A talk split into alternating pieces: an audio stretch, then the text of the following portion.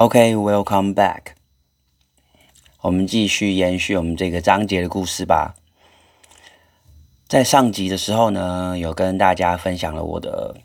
这两年多来的期许跟给我自己的一个目标的一些选项嘛，对不对？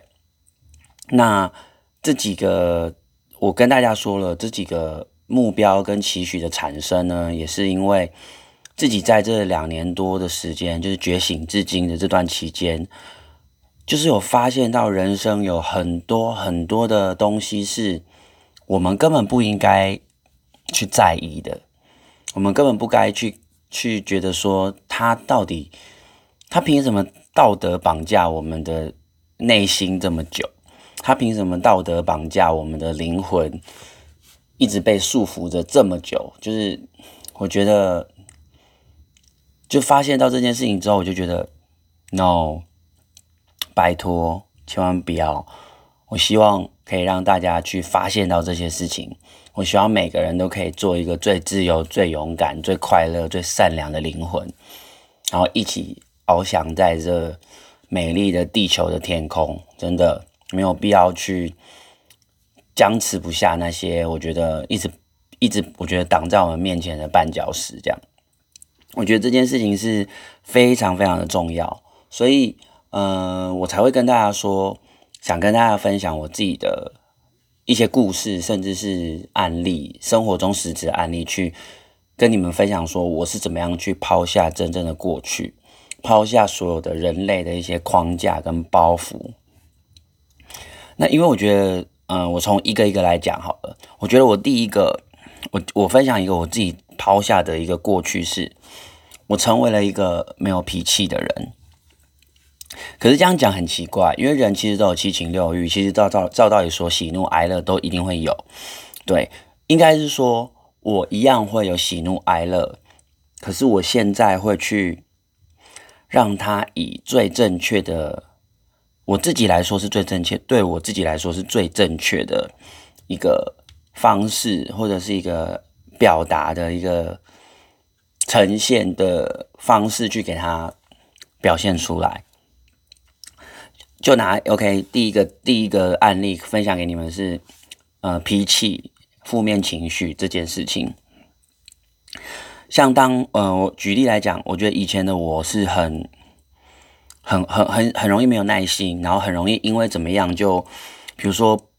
不是属于我自己的。呃，所期许的那样，我可能就会有一点不爽或者不开心。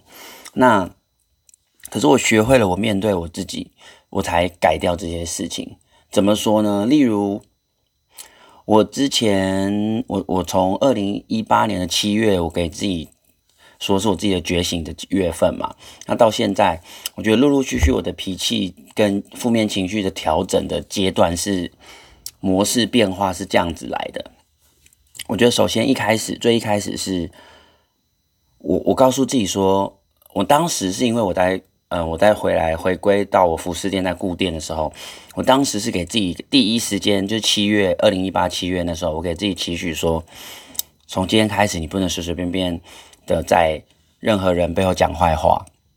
你也不可以随随便便的发脾气、凶别人干嘛的。我那时候不知道为什么脑海中就是一直有这样的声音在告诉我自己去这样做。那，诶，我还真的就做到了。就是我从那时候开始，渐渐的突然身边的朋友也好，就是有发现有一些朋友发现说我怎么变得就是比较温和，然后比较圆滑，然后。个性有那种性情大变的感觉，这样不再像以前一样那么的容易激动啊，或者是容易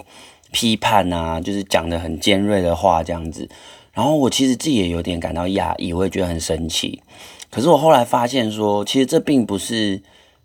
一下就只可以转变的来，而是说我自己在呃可能有产生负面情绪的当下，我就会去跟自己对话。那我跟自己对话，我就会去想说，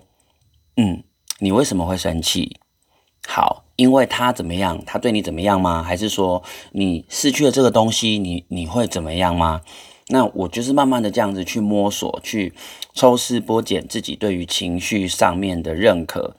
我才获得了释放。我才发现说，原来自己可以成为一位好脾气的人，原来自己可以成为一位不容易生气的人。可是我觉得这感受真的很美好，因为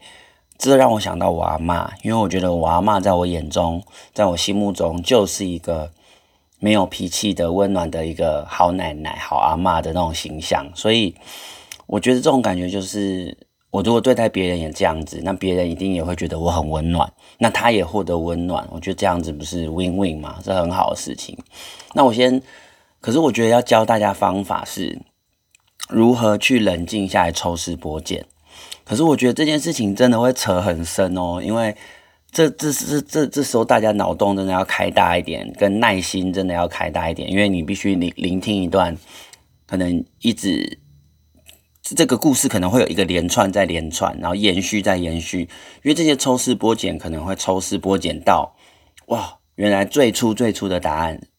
或者最初最初你的裂痕是在这里给 OK 发生的这样子，所以我觉得很重要。例如，嗯，我举一些比较平常生活上面的例子来讲好了，比如说，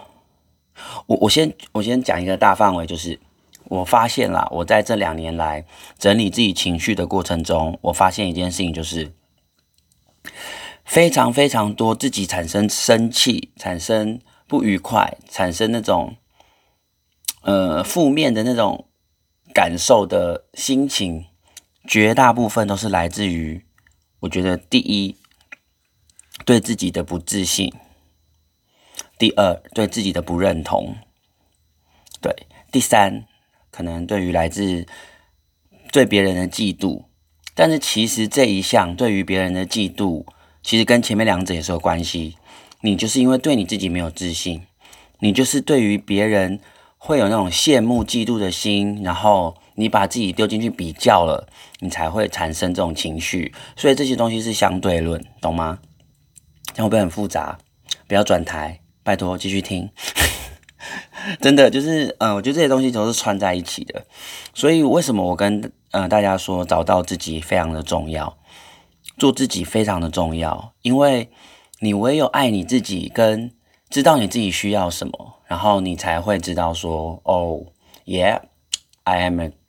我是一个 unique，就是我是一个独一无二的，我是不需要跟任何人去做比较的，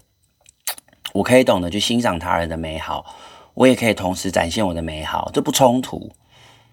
看在看着别人得奖，或者看着别人获得荣誉，或者别人的认可的时候，你不需要去嫉妒，因为那是他的领域。那你可以在你的领域上面去发光发热就好了。那发光发热也不见你呃，你被你是否被肯定，不代表是一定要有什么大奖给你，或者是一定要有什么。OK，你升官到什么样的级数吗？也不需要。有时候也许只是身边的朋友的一句话，甚至是你亲人的一句话。嘿，孩子做的很棒哦，表现很好哦。也许这就是很大的殊荣了。它不带，不见得一定要你，你就是一个独特的个体，你不需要谁来成就你，你也不需要任何的光环，或者是任何的人们制造出来的一个奖项或者形式去。灌在你身上说：“哦，你是最棒的。”你在别人面前才能够展示说你是最棒的，并没有。你一生出来就是独一无二、最棒的那一个，请记得这句话。Everyone，拜托，世界上每一个朋友，请记得，你就是独一无二的那一个朋友。你好好的去找寻你自己灵魂所需要的东西，所喜欢的东西，所擅长的东西，就发挥它就好了。OK，就是。不要再想一些跟别人比较的，不需要。所以我觉得脾气这件事情，真的，呃，抽丝剥茧的方式，我示还是示范一次给大家看好了。我觉得不然这样我，我我如果没有举个例子，我很怕有些同学或很多有些朋友会听不太懂。好，那我想到一个。我我觉我因为我自己本身是开服饰店嘛，那我觉得我光自己的情绪调整这件事情，从以前到现在就很大落差。那相对的，我觉得由在店内这边认识的每一个朋友所给我的感觉，我也觉得变得变化很多。像我觉得在早期我刚开始接触做生意这件事情，在跑市集的时候，我对于每一个跟我接触到的朋友们。我可能初期就是把他们，就是真的那时候第一年跑市集的时候，我可能就是觉得，嗯，他们就是客人，所以他们对我来说就是要让我赚到钱的人，这就是我一开始的起心动念嘛，对不对？那我就觉得说，好，那他们有来买东西，谢谢他们，就是我可以赚到钱，我就很 happy，你就会满脸的笑容。但是当，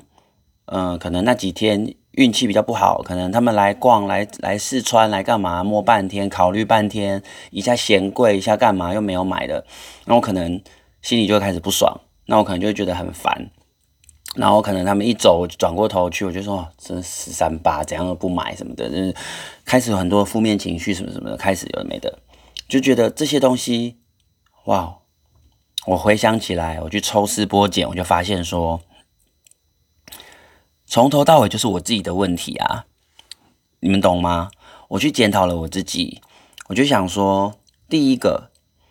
你对待这些人，你把他们当成只是客人，你把他们当成只是一个哦，看到你卖的一个物质商品，你们建立的关系就在于说，他把钱掏出来，钱付给你，他把那个物质商品带走，那你因此而获得了一些利润，OK。The end 没了，但是你已经习惯这样子的一个模式了，所以当他们可能还当你是朋友，他们会来找你第二次、第三次，可是第二次、第三次不见得说也是有买或干嘛的，可是你的内心却产生了那种烦不烦啊？不来买啊，没给我浪费我那么多时间。可是你有没有想过，这时候就是我的问题啊，就是我我我把他们根本就只是立足点立在客人上面。所以，他们一旦做对我做出超出了客人以外的多余的事情、多余的行为，我就觉得多了，我就觉得你好烦。你应该只是要把钱给我，你就可以走了，你就不要浪费我这么多时间，因为我还在等别人给我钱。OK，这就是抽丝剥茧的好处。面对真正的自己，所以你看，我 Wesley，我也愿意去承认说，When I was young，我 I 啊，我也是有这种贪婪的嘴脸。对不起，一直讲英文，先跟你们道个歉，因为我真的在练习。如果这个上下集之后，呃，有跟另外一些英文比较好的朋友合作的时候，是真的想要全程用英文的方式去呈现出来。所以最近，嗯、有下载了一个新的 app，就是也在练习我的英文。所以是抱抱歉，抱歉，就是先体谅一下，我不是在 gay 佬，就是是真的是最近真的是比较晚上，有时候下班或者是关店的时候，都是在练习自己的英文这样子，嗯。好，然后再就是，我反正就是觉得说，这时候抽丝剥茧之后，我发现，哇靠，原来自己的起心动念是这么的恶心。对不起，这样讲自己不太好，就是哇，就是觉得说，天哪，Wesley 你怎么那么现实啊？你就是把他当成一个给你钱、给你赚到钱的一个路人甲，甚至你根本没有把他当人，因为你觉得他就只是要给你钱就可以滚蛋了。不要在那边要买不买的，然后试穿也在那边浪费你的时间。你什么东西就是 OK，只想到你自己。我抽丝剥茧，我去发现到掉出来哦，原来我的灵魂里面有这个作祟的小坏蛋，自私的人，所以我就把它挑了起来。我就发现说，哎，你你丢，你不可以只这样子当一个自私的人哦，你这样子。你到底把那些喜欢你的选货的商品的朋友当什么？然后就把他们教训了一番，然后就把他赶出了我的灵魂。所以我的灵魂，现在的我的灵魂是不好意思，每一位只要愿意踏进来我服饰店的朋友，对我来说就是很有缘的朋友，我都很谢谢你们。无论你高矮胖瘦，无论你外表是什么样子的。特色，或者是你是男生女生，或是什么样的跨性别的朋友，我都是很欢迎你们。我甚至我的服饰店的呃前面的部分，就是门口的部分，我还有做了一个就是友好的斜坡，友好的善良斜坡，就是我很欢迎那些呃无障碍的朋友们，就是他们有有一些朋友可能比较不方便，他们是坐轮椅的朋友，我也很欢迎他们来逛我的店，因为对我来说。哈哈，我要哭了，因为对我来说，我觉得他们也很值得爱漂亮啊。因为我到目前为止逛街，我常常就是很纳闷，说奇怪，怎么是因为他们觉得不方便吗？他们都已经有轮椅了，也是可以代步，那为什么很少在路上看到他们？嘿、所有做录音的朋友，我想跟你们说，你们都很帅、很漂亮，然后多多上街啦，拜托。都当然现在病毒期间例外嘛，可是。其他的时候多多出来走走，真的没有人会嫌你们麻烦，真的谁敢嫌你们麻烦来找我，我来帮你们解决它。开玩笑的啦，反正就是多多出来走走，我的服饰店永远欢迎你们来逛，真的。所以我觉得在自己抽丝剥茧检讨自己的过程中，我把自己的那个这种比较不成熟的起心动念、那种自私的心态去看待别人。的这个心态，我把他踢出去了。所以现在我是珍惜每一个踏进来的人，而且他们虽然不买，有买没买，对我来说都无所谓。因为第一，每个人的眼光本来就都不一样，你本来就不能去把你自己选货的眼光去觉得说，哎，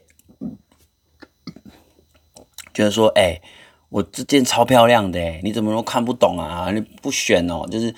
不可以这么流氓啊！我们一定要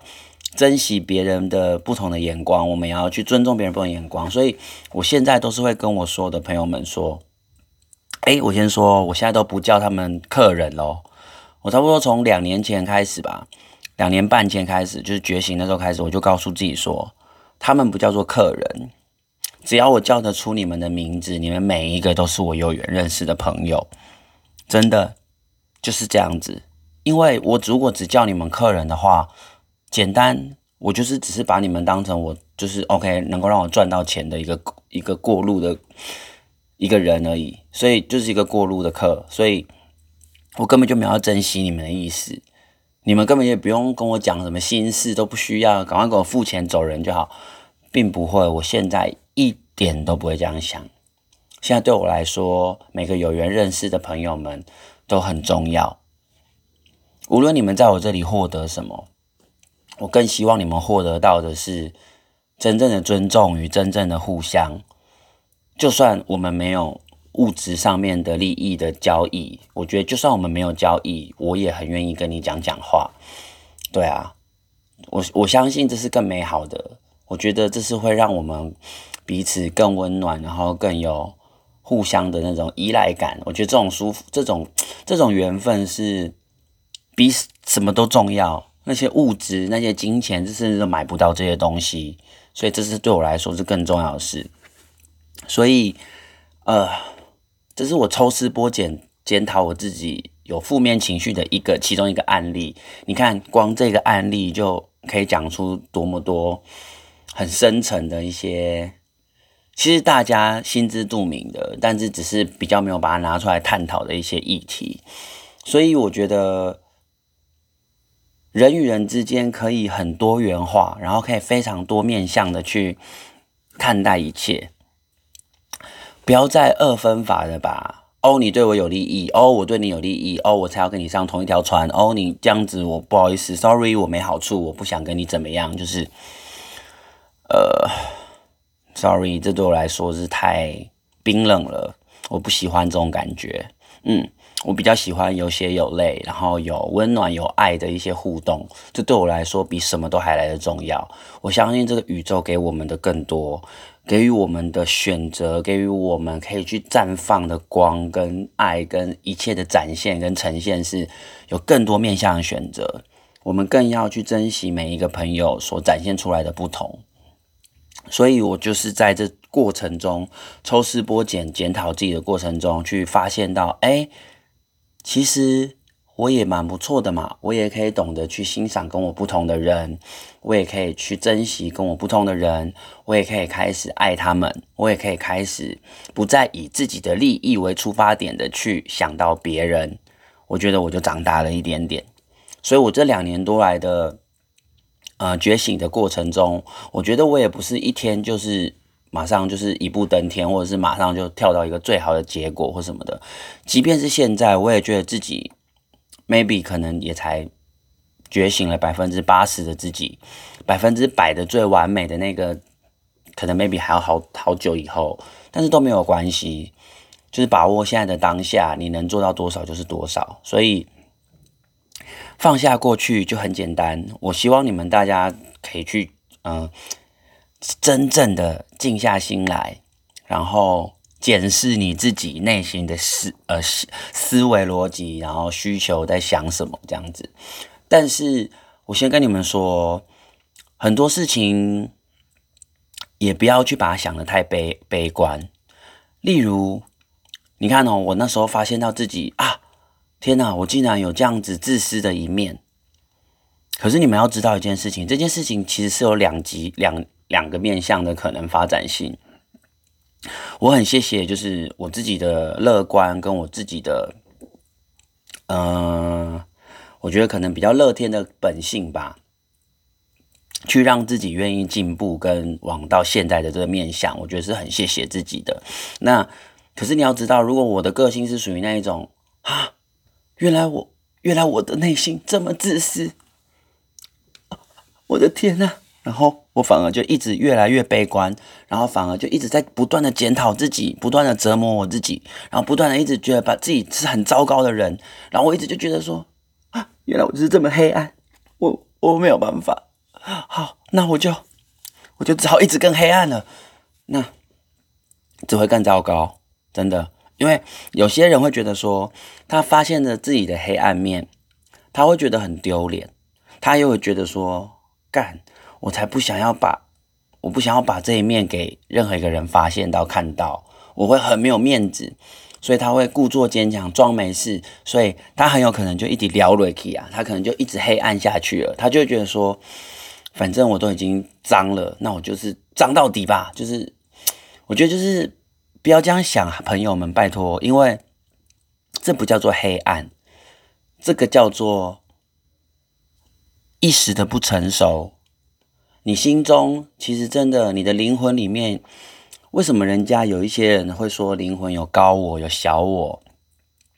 那不过就是你的小我还在不成熟的阶段产生出来的其中一种人格而已，所以我觉得你你要给你的小我机会。像我现在，嗯、我现在其实都会跟自己对话，我不知道你们大家会不会，就是我会跟我自己的对话说，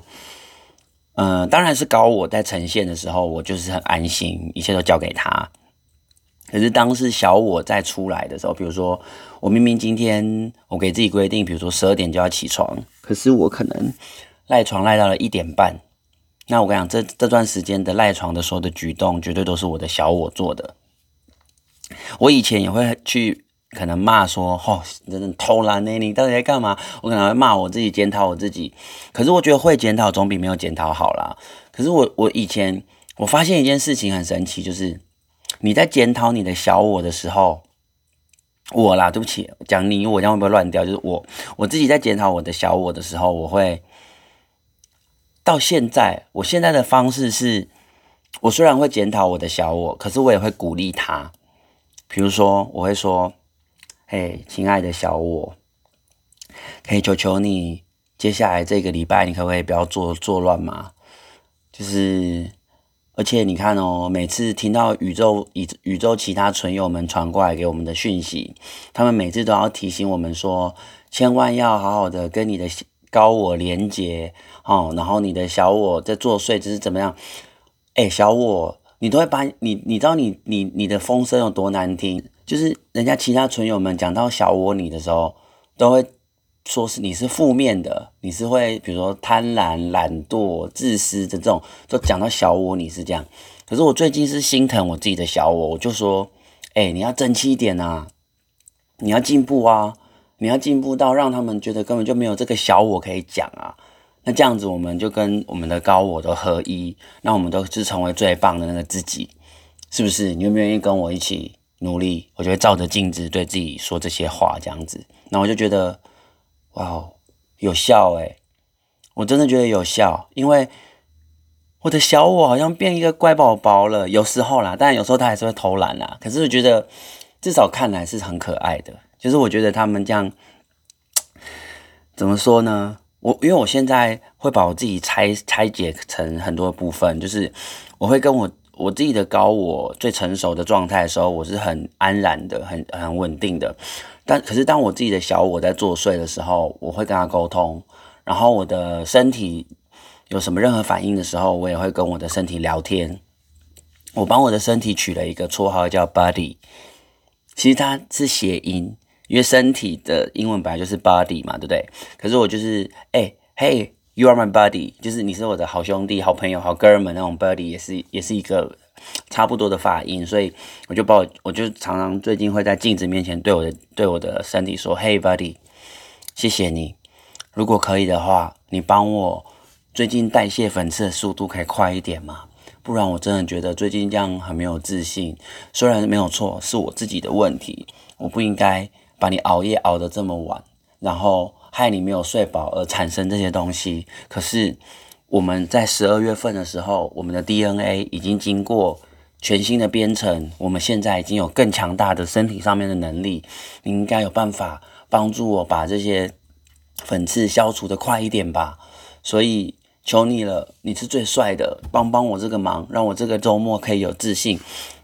哎，很像神经病，对不对？可是你们不准这样子讲我。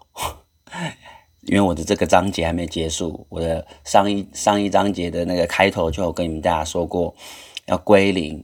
要抛掉所有的旧有观念，懂吗？所以等我整个故事讲完，你们再骂，好不好？不是啦，我觉得这样很可爱啦，真的。我我我只是要讲这个很神奇的反应是，你们知道吗？我这样讲完哦，隔天我要洗脸的时候，真的。就是那个角质层就变得比较软，然后那个粉刺真的就一推就出来，就比较好挤。所以我觉得这件事情是很神奇的，就是我们的灵魂跟我们的身体的共存方式真的可以有很多种。我们绝对可以去爱护它，我们可以去安慰它，跟它说好话。你们知道日本之前有一本书叫做……呃，我不知道台湾翻译叫什么，就是反正就是在讲水的结晶啦。对，那你就是一天对这个水说好话，夸奖它，赞美它，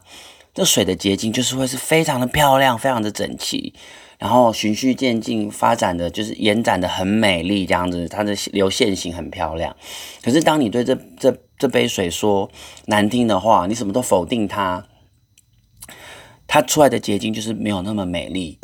所以这宇宙的吸引力法则，我相信大家都有目共睹。所以心诚则灵，好吗？OK，反正就是我，我希望大家可以用，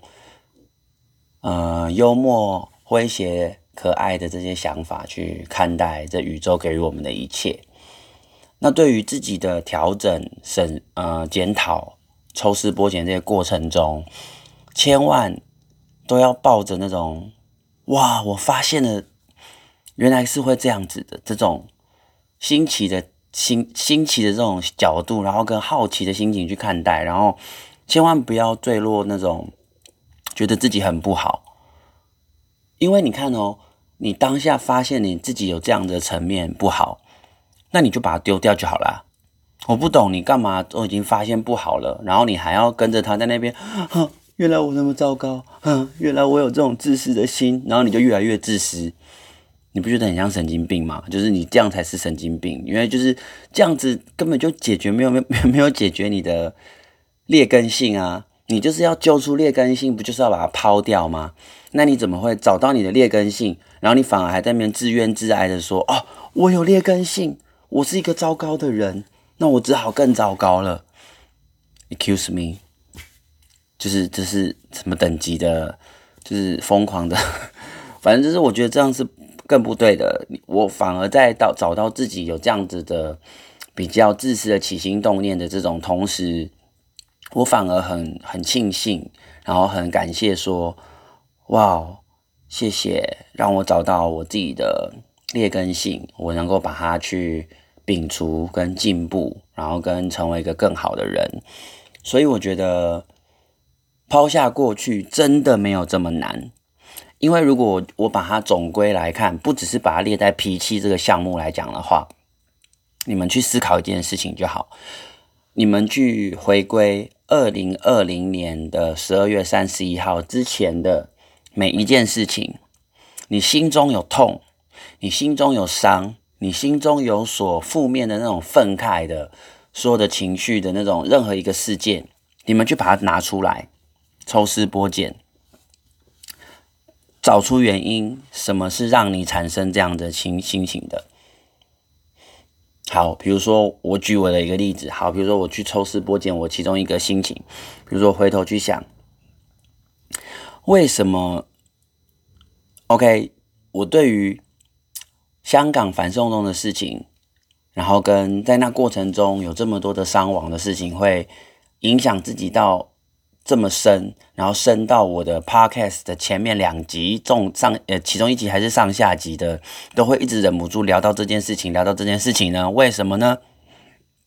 那我就去想说，好，因为我看待我在看着大大小小的人物的同才的朋友，或者是反正就是，嗯、呃，我在看着这些跟我一样是平等的人类的朋友们。遭受到这样子的不公平对待的时候，我就去换位思考，站在他们的角度去想象这些发生在我的周周遭，或者发生在我的家人身上的话，我会有什么感受？然后我就会发现，我会很悲伤，我会很难过。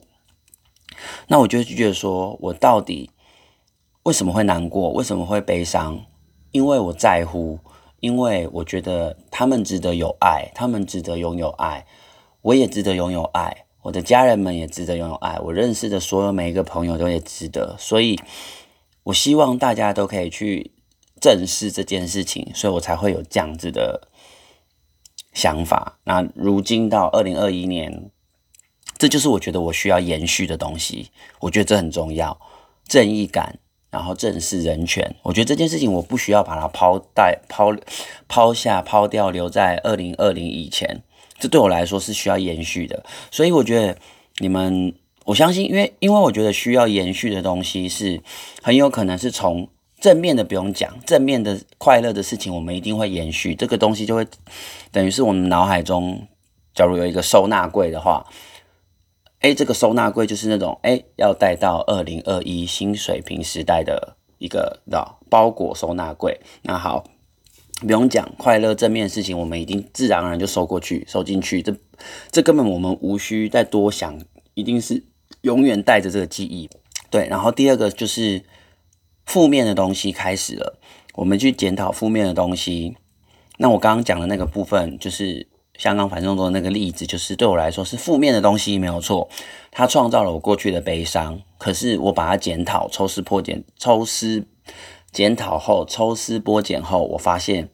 它是必须让我带延续带下去的一个信念。我要去宣扬说，我们必须当一个正直的人，我们不能为了任何利益而去泯灭掉这种正义的心，跟这种捍卫的这种呃心情跟。该说出来的话还是要说，就是这对我来说，就是由负面去延伸出来的正面，然后必须延续下去的一个其中一项礼物这样。然后在第三个就是负面的东西，不该带走的东西，就是不该延续、不该留下来，我们就把它，我们就把它留在过去的。就是我刚刚说的，比如说我自己觉得我自己的之前曾经有过的那种自私的想法、坏脾气，什么东西都只想到自己。的这些东西，我就把它留在过去。所以，其实我觉得留在过去，要把所有的负面的、不好的，就是你想留下来的东西，你觉得值得的东西、正面的东西留的，那我们当然就留。可是，你想要呃，如何抛下那些包袱，抛下那些你所在意的大大小小的人事物的这些事情，呃，哥哥，我就教你们一个方法，就是面对它，正视它。然后抽丝剥茧之后，发现说啊，原来就是有一个闹倔强的小孩子坐在那呀。那我跟你说，你就去抱抱他，跟他说说话，没事了，没事了，乖，我看到你了，好不好？然后你也很棒，不要觉得你自己不好，去鼓励你自己内心的缺憾，去鼓励你内心自己那个可能一时孤独的感受，而。去想要获得关注的孩子吧，就是抽丝剥茧之后，你会看到很多的层面。那我觉得那些层面，你都是用一个唯一一个东西就可以解决掉，就是无条件的爱。你用无条件的爱去给予你每一个过去的伤心、生气、愤怒这些心情，你就去拥抱他们，你就会获得一个全新的礼物。那那个礼物有可能是就让它留在过去，那个礼物也有可能是告诉你说：“好，我们就一起延续下去。”对，那我觉得这件事情非常的美好，所以这是我给你们带来的方法。那我也顺便解，呃，顺便跟最，呃，在最后的时候，我跟大家解释一下，说水瓶座时代是什么好了。就是，嗯、水瓶座时代其实是，呃，跟星象有关的，我们这宇宙的星象。那正是差不多在一月十几号的时候吧，十五，哎，十三，我忘记了哪一天，就是我们整个宇宙就是正式的进入。水瓶座时代，这样，我们的银河系这边，那，嗯、我我我想我想跟大家推荐两位星象专家，我觉得应该大部分，嗯、有一些本来就有在呃关注宇宙或是聊讲对星象这有兴趣的朋友，可能本来就认识他们。一个是大家都认识的啦，就是我们台湾之前有被称为国师的呃唐启阳唐老师，不过唐老师后期有说不要再叫他国师了，因为。他觉得这样子承担压力就是对啊，我觉得。不过后来另外一位老师，我要推荐老师很有智慧的说出了一段话，就是苏菲亚老师。苏菲亚老师说说，国师不一定是指国家的老师，可以说是嗯。我们国内大家所认识的老师，重重视的老师吗？我忘了，大家可以去苏菲亚老师的那个啦 的那个官呃的那个粉丝专业看。当时我看到苏菲亚老师讲这一段话的时候，就是说，嗯，他很有智慧，他他这样，因为当时他们两个会有交集，是因为嗯、唐老师在直播上面说，他最近有在关注一个。一个一个一个也是星象的专家，苏菲亚老师就提到他的名字，然后那个苏菲亚老师就是有有就是回应这件事情，也是 po 了一个文章，就是这样子，所以我就觉得嗯不错，这两个老师真的都很棒，就是我我几乎呃我可以这么说，从觉醒之后，几乎都是一直在关注着唐老师所有的。应该是说觉醒前就已经关注他的，比如说 YouTube 频道啊，他所分享的东西。然后，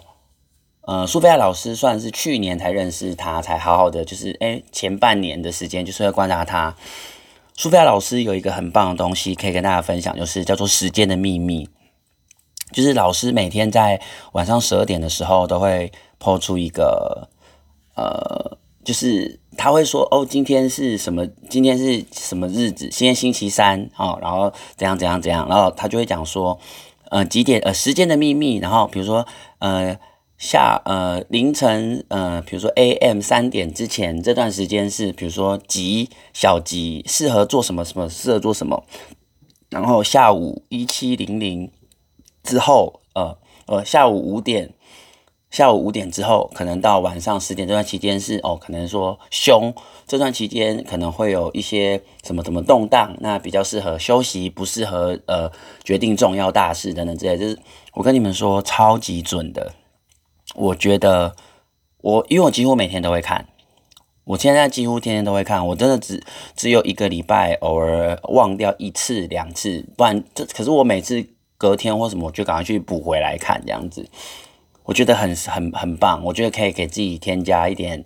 计划上面的选择，可以去放在什么样的时间上这样子。好，那进入水瓶座时代就是这个意思。那为什么我要突然提到这两位老师？就是因为我觉得，因为这两位老师让我在星象方面的东西有更深的体悟跟领悟。那我也觉得，因为星象跟宇宙是有关系的，所以跟我本身在接触的神秘学的宇宙学相关的东西来讲。我觉得是很紧密联系在一起的，所以我真的觉得各位也可以去 follow 这两位老师，我觉得也许也可以给你们生活带来很多的温暖与其他的见解，这样子。那水瓶座时代最重要的，嗯、呃，我早一点是告诉你们说，教你们怎么抛下过去嘛，然后延续该延续的我就不教了，因为你们本来就知道该延续什么嘛。那有一有两样东西是我接收到来自于宇宙的讯息是很重要的两点。第一点是，你要进入水瓶座时代，你在水瓶座时代需要要好的生存，要好好的努力的话，最重要的是第一个就是无条件的爱。无条件的爱，你要面对任何事情都要拥有无条件的爱。一旦冲突，一旦所有的东西被消灭掉，恐惧自然而然也就被消灭掉，那自然和平就会展现在我们面前，这是最毋庸置疑的事情。那第二件事情就是创造力，我觉得这两样东西是完全，说实话，你要用它用一辈子也都可以，也都不单单是水瓶座时代。但是为什么我会强调水瓶座时代？是因为，哎呀，算了，这个我先别说，因为这个我很怕太太深奥，或是太复杂，或是太玄玄妙的感觉。我怕有一些朋友会觉得就是嗯一些贡献或 terrible 这样，所以我我反正总之最重要就是无条件的爱，然后跟创造力。那各位朋友，创造力很简单，不用局限，只要不伤害别人。哦，只要不害其他人有任何受伤，呃，无论是身体发肤的，或者是心情上的受伤，你都可以去创造一切美好的、温暖的事情。对，就是这样。那祝福大家在新的水瓶座时代都能够游刃有余，然后都能够如鱼得水的在这时代里面。遨游在这片温暖、充满爱的和平海洋内，好吗？祝福大家，拜喽。